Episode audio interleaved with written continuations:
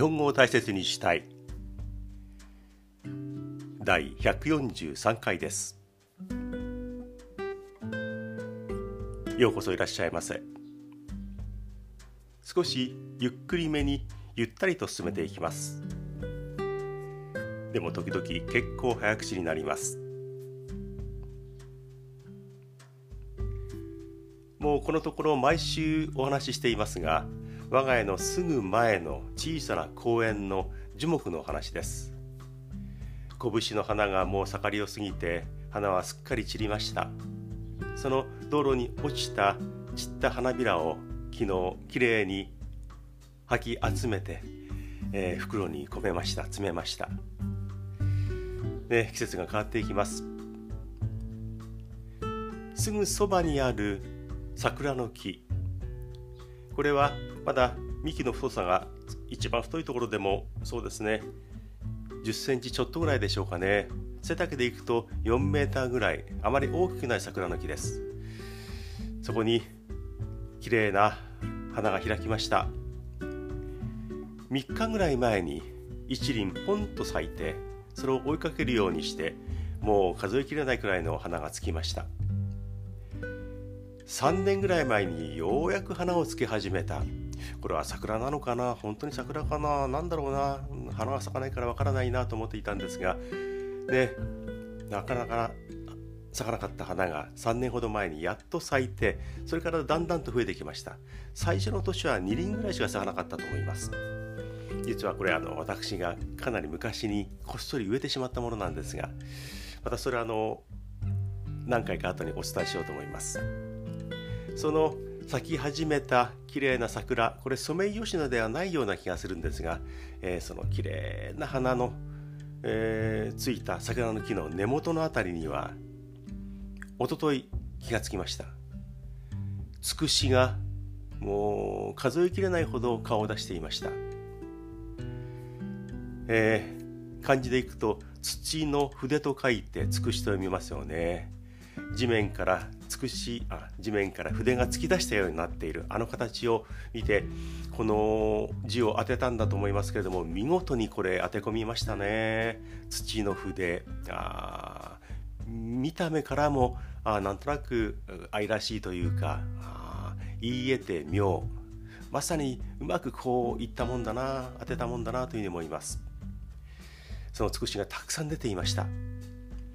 桜の花の写真を撮ってそしてつくしの写真も一生懸命私が撮っていたんですがこれねつくしがスルスルっとねニョロニョロっといっぱい出てきた出てきたことについてほとんど誰も気がつきません。道を通る人も公園で遊ぶ子供たちも「あつくしだ」なんていうことはね全然言いません。ちょっと寂しい寂しい気がします。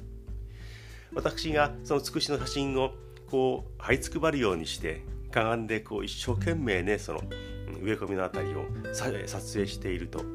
大体そばを通る人は「ん？何やってんだ？このじじい地べた取って何やってんだ」って顔をしながらね通っていきます。よく見ないとつくしって目立たないんですよね。だからそれに気がつかない。気がついてもなんかつくしこれ何撮ってんの？っていうような顔になっちゃうんですよね。はい。ああね。方から見れば変なじじいが地べたを取っていますけれどもつくしが可愛いな今年も来たなと思って写真に収めていたということです。はい季節が変わっていきます。あの歌のほんの少し。あの歌はもう歌わないのですか？伊勢正三いつかあなたのポケットにあったあの店のマッチ箱一つ。今でも時々取り出して一つつけてはすぐに消します。あなたの香りがしないうちに。私が18歳の頃1975年の歌です。伊勢正三さんのね見事な歌ですね。高校時代にはこの歌詞の裏側というか歌詞が意味することはあまり深く考えなかったんですが今聞いてみるとうわ伊勢正三さん翔やんすごいと思います。男女がもう別れてしまった。で女性の方が歌ってるというか、えー、この歌詞の主人公ですよね。もう彼はいなくなっている。でも彼のポケットにあったマッチ箱がこの部屋に残された。彼女の元に残った。おそらくその彼氏はあのタバコを吸うんだったんでしょうね。でそのマッチ箱からマッチを取り出してタバコを吸うようなその姿をまだくっきりと覚えている。その残されたマッチ。たまに取り出して一本する。火がボッとつく。彼のことを思い出しますよね。おそらくその後でそのマッチ棒から彼はタバコに火をつけた。それが目に浮かぶ。思い出がこう蘇ってくる。でもずっとそのマッチ棒が燃え尽きるまで持ってしまうとその先の思い出まで蘇ってしまって辛い。だから早めにそのマッチマッチを消すっていうことなんだと思います。ずっとそのね手元が熱くなるまでマッチを持っているとタバコを一口吸って煙を吐き出して何か彼女に語りかけるあるいは微笑んでくるっていうところまで思い出が蘇ってきてしまう。だからそこまではいかない。もう忘れられなくなってしまうから辛いっていうことなんだと思います。すぐに消しますというのがね女性のこう気持ちがよく出ていますよね。あなたの香りがしないうちに。だから早めに消さないとあなたは忘れることができない。でも思い出したいから時々マッチを吸っていく。そのマッチが尽きた時が彼女が彼を気持ちの中で振り切ることができた時なんでしょうね。だから一本一本大切に間隔を空けて火をつけていく。でもすぐに消すという光景ですよね。こういうのがね高校時代には分かりませんでした。ね65を超えてやっと分かったかお前っていう感じになってますけれども。まあ分からないでいくよりはいいかなというふうに思います。くどいようですがもう一度ほんの少し。あの歌はもう歌わないのですか？伊勢正蔵。いつかあなたのポケットにあったあの店のマッチ箱一つ今でも時々取り出して一つつけてはすぐに消します。あなたの香りがしないうちに。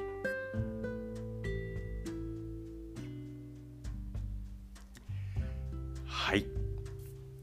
さて今日は嬉しいお便りが届いてきた、えー、ご紹介したいと思います。嬉しいですね。まずはまずはって今言いましたね。この方は2回目の2本目のメールになります。本当にありがとうございます。シアトルのママゾンさんです、えー、犬の散歩をしている時に私のこのしゃべりを聞いてくれているってことで最初のメールをいただきました。お子さんが2人お坊ちゃんが2人いらっしゃるという方です。日本の横須賀にも住んだことがある。横須賀私の実家があるところです。そこでもなんとなくね縁は感じちゃいました。そして今はシアトルに住んでいる。で何度か日本とアメリカを往復している。もしかしたら他の国にも行ったことがあるかもしれません。その方がね、えー、2通目のメールをくれました。私が前回のエピソードでお話をしたあのちゃんぽんのお店。リンガーハットの話をしてそれについて具体的に、え、話をしてくれました。そのメールが語っています。ママゾンさんはね横須賀にも住んだことがある。で今はシアトルにいる。で出身は長崎なんだそうです。長崎といえばちゃんぽんですよね。これ強引に言っちゃっていいんでしょうかね。でそのママゾンさんは長崎出身。その時にお母様が具だ具だくさんのちゃんぽんを作ってくれたんだそうですだからあなんとなくそこでもねおリンガーハット反応してくれてありがたいなと思いましたあの子供の頃にお母さんが作ってくれたものは当然リンガーハットのちゃんぽんではありませんけれどもやっぱりちゃんぽんっていうことはなんか郷愁というか小さい頃の思い出っていうことにこう直結しているようでいろんなことを感じるんでしょうね。でリンガーハットが3月から麺の量1.5倍それから麺の量倍というそういうサービス。これは2月までは、えー麺を増量しようが追加の料金なかったんですが3月から1.5倍ならプラス50円2倍ならプラス100円になったという話でプラス50円ならもう喜んで1.5倍食べますって話をしたら、えー、私もその気持ち分かりますっていうことでこのちゃんぽんの話を受けてくれました。いや嬉しいですね。当然私も増量、挑戦しますっていうようなあの話で教えてくれました。ありがとうございます。長崎出身だったんですね。で日本に来た時にはそのちゃんぽんのスープの素をたくさん買って帰るんだそうです。やっぱりね忘れられない味なんでしょうね。そしてそのメールには綺麗な画像が添付されていました。シアトルの桜です。シアトルというとアメリカ西海岸のもう本当にカナダよりちょっと当たればバンクーバーカナダみたいなところですよね。そこの桜ってもうこんなに咲いてるんですね。少し色合いとか形が日本の桜とは違うかなという印象もありますがもう綺麗なあの少し赤みが強いものそれからソメイヨシノに近いような色のものを写真を送ってくれました。元気がいいですね。そちらの桜はね。こんなに早く咲くっていうのはびっくりしました。日本の方があ少なくともこの関東地方の方がまだまだシアトルに負けてますね。緯度が高いはず寒い土地だなと思っていたんですが桜は結構ね気が早いですね。素晴らしい映像です。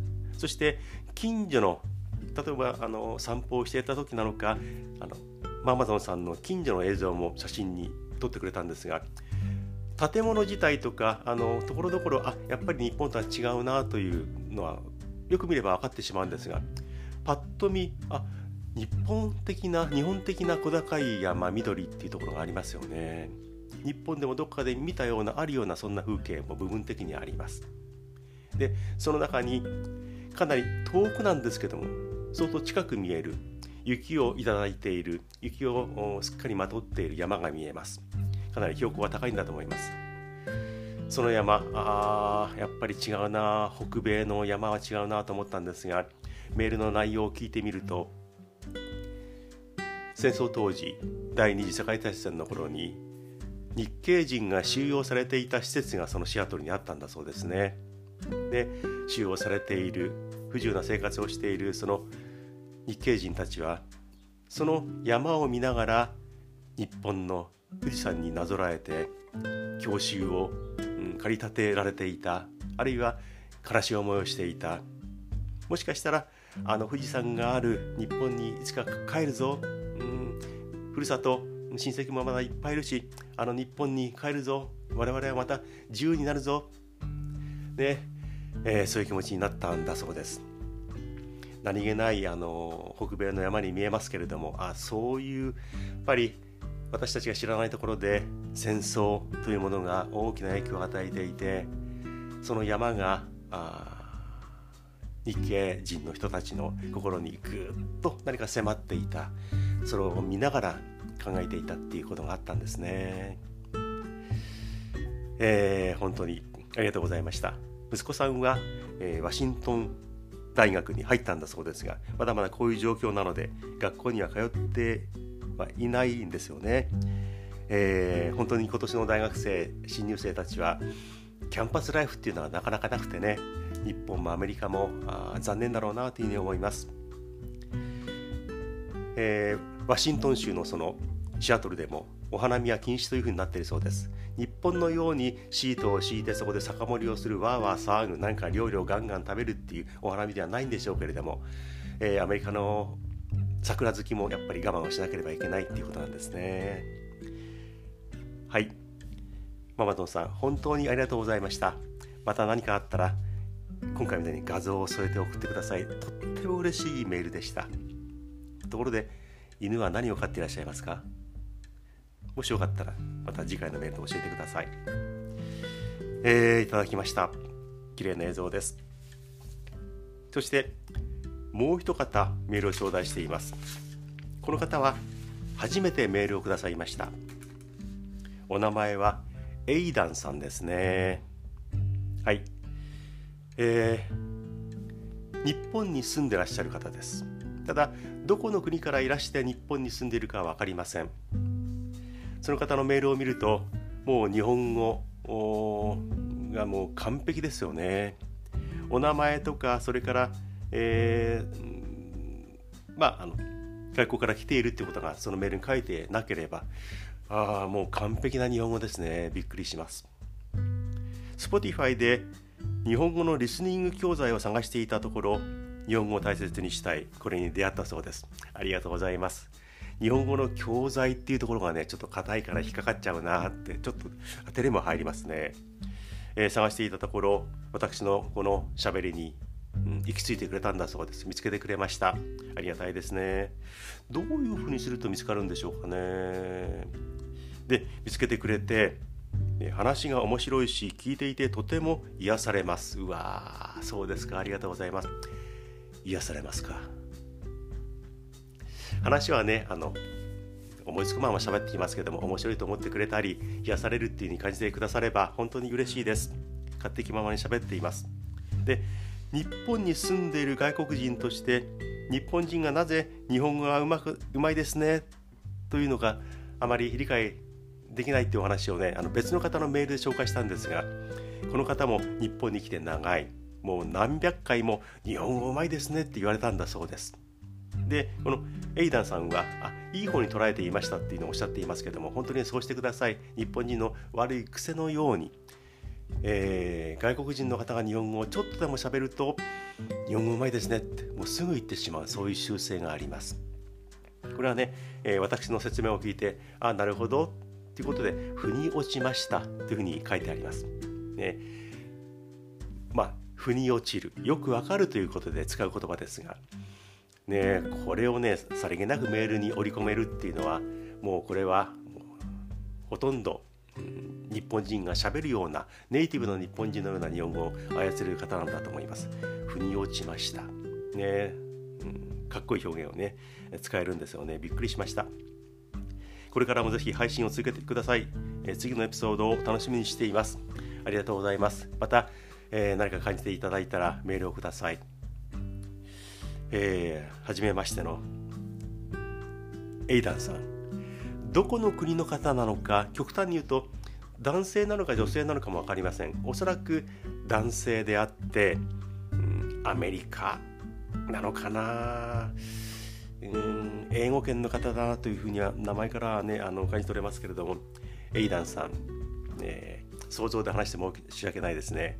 おそらく40歳ぐらいのアメリカ人男性じゃないかなと。あんまり若ければこれだけの日本語をね途中から日本にやってきて操れないと思うし喋れない書けないと思うのでそういうふうに、えー、勝手に想像しています。もし違っていたらまた続報ください。エイダさんありがとうございました。またよろしくお願いします。はい。今日はこんな風にねお便りをたくさん紹介できるっていうことでとても嬉しく思います。皆さんも後ほどメールアドレスなどを紹介しますので、えー、どんなことでもいいです、えー、送ってほしいなというふうに思います。前々から話そうかなと思っていたことがあります。少しだけ話したこともありました。私はあの英語がもっと喋れるようになったらいいなということでポッドキャストをちょっと探っていたということで、えー、自分もポッドキャストを始めたわけですがやっぱりね英語についてはもっとかっこよく付き合っていければ人生は変わったかなというふうに思います。40年近く前にアメリカのニューヨークに行きました。それが初めてのアメリカでしたね。えっ、と中米のあのカリブ海のドミニカという国、ね、ドミニカに行く時に、えー、まずニューヨークで1泊してそしてその翌日にフロリダに渡ってそこからドミニカというルートで、えー、仕事関連で旅をしたんですが初めてニューヨークに行った。もうねえーヨーロッパに行ったことがありましたかね。アメリカ本土に入った。でいきなりニューヨーク。ケネディ空港からバーッとねあのすごい橋を渡って、えマンハッタンに行きました。土地勘もまだあまりなかったのでここがニューヨークかもうね圧倒されました。歩いている人ねもうアジア系の顔は私にはあまりその頃は分かりませんでした。いなかあまりいなかったと思います、えねえ黒人が歩いている白人が歩いている。こういう形だといけないのかな。でもねあの本場の外国人アメリカ人がそこに普通に歩いているっていう状況をね目の当たりにするともう圧倒されてしまってうわーすげえマンハッタンっていう感じでした。でなんとなく今日されるというかねあの気持ちで圧倒される格好で、えー、マンハッタンに入りました。でタイムズスクエアスクエアなどにねあの案内してもらったりして、えー、今とあまり変わってなかったですね。っていうかあまり変わってない、まあ、その頃からすごかったんですが、えー、ドキドキしましたね。うわブロードウェイとかタイムズスクエアとなんかえんどいと思ったら俺がそこに今いるっていうのはね本当にねドキドキしました。でそこでね英語なんてほとんどできません。中高中学校高校のあの受験英語しかやってなかったので、えー、ある程度読めてもなんとなくこういうことが書いてあるのかなっていうのを辞書で調べれば分かる程度でしたから会話全然ダメです。ねえ40年近く前の日本人男性なんかそんなもんですよ。えー、でホテルのチェックインマンハッタンの、えー、まあ本当に街中のホテルにチェックインしました。大きなホテルではなかったと思うんですけれども今でも思い出しますね。1泊200何十ドルだったと思います。そこにあチェックインしました。200何十ドルってね1泊3万円ぐらいですからわあやっぱりアメリカ値段が高いなと思いました。でもこれは会社が払ってくれました。でそこでまずフロントに行く。これはねコーディネーターとかいなかったんですね。だから他のスタッフと一緒にめいめい一人一人チェックインしなければいけない。そこでフロントのそのカウンターの向こう側にいる女性があの私それぞれとね対応してくれます。でもねあこいつら外国人だなアジアから来たんだなだからあの優しくしてあげようという素振りは全くなかったですね。ブラブラブラブラブラブラ。そう聞こえました。ブラブラブラブラブラブラ。要するに、まあ、チェックインにするわけですからあこれに何かを書いてくださいねとかなんか、えー、なんか言ってたんだと思うんですけどもよく聞いてみるとあの後から聞いたんですが要するにクレジットカードで払うのが当たり前になっていたんですねアメリカはもうすでにね。で我々日本人は現金あるいはトラベラーズチェックという現金のようなねあの小切手にちょっとサインをしてお金を払うっていう、まあ、それが当たり前だと思ってましたからね、あの現金で払うつもりでいたらなんかねよくわかんないんですよね。なんか喋っている。結局クレジットカードであの払うってことにすればもっと話は、はい、簡単に進んだんですがそれがないから彼女は要するに保証金を出せみたいなことを言ってたんですね。あ何かあったら困るからあ保険のために保証金をちょっと出しておいてもらえますか？っていうようなこと言ってたらしいんです。要するにクレジットカードも持てない人間は信用ができないっていうことだったんですよね。で英語も全くできないからでもなんとなくそういうふうなこと言ってるようだったんで、えー、いろいろやったんですがダメで。結局はパスポートを見それ見せろとかなんとかってもう散々チェックされてようやく部屋に入ることができました。もうフロントでスタッフも私自身も疲れてしまってうわーアメリカ怖えなと思いました。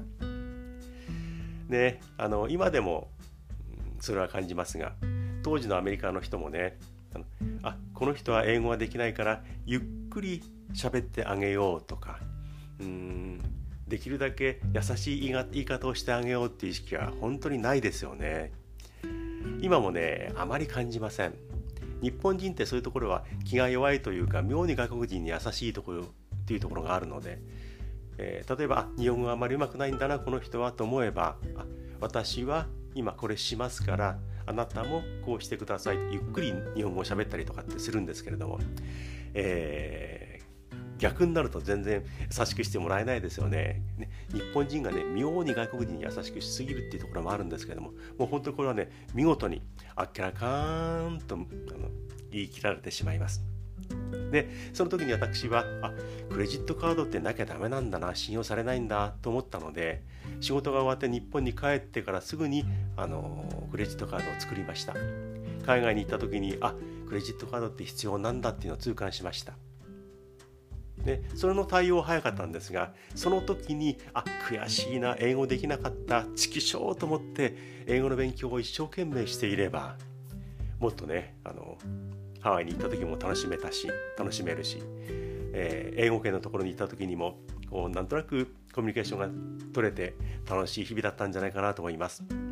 すぐにできるクレジットカードの制作ねこれはやったんですがあの時にもうちょっと頑張って英語の方に踏み込んでいけばこんな苦労はなかったんだなというふうに思います。40年近く前アメリカ・マンハッタンいろんなことを考えながらあね初めてのアメリカマンハッタンニューヨークにドキドキした思いで今でもね本当にねよく覚えています。はい。お便り2本を紹介して昔の変な話をねボロボロっと喋っていったら結構時間が経ちました。今日はこの辺で店じまいをしたいと思います。今日もね本当に早口になりますよね。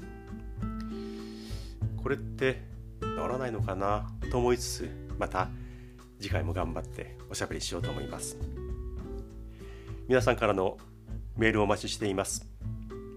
質問やご意見などもう何でも結構です。大切 .japanese アットマーク gmail.com こちらまで何気ない話題、えー、なんか日記のようなものでも何でも構わないので、えー、送ってください。こちらの方はこんな花が咲いてるぜなんて話があればぜひ送ってほしいと思います。私のこのおしゃべりは YouTube でも見て聞いていただけます。ゆっくり日本語ゆったりトークこちらでお伝えしています。ママゾンさんからの映像も交えながら YouTube の方ではねご紹介したいと思います。それではあそうだ。YouTube の方にはコメントも書き込めますし書いてください。そしてぜひチャンネル登録をお願いします。お待ちしています。今はおはようございます。でしょうか？こんにちはでしょうか？こんばんは。もしかしたらおやすみなさい。To be continued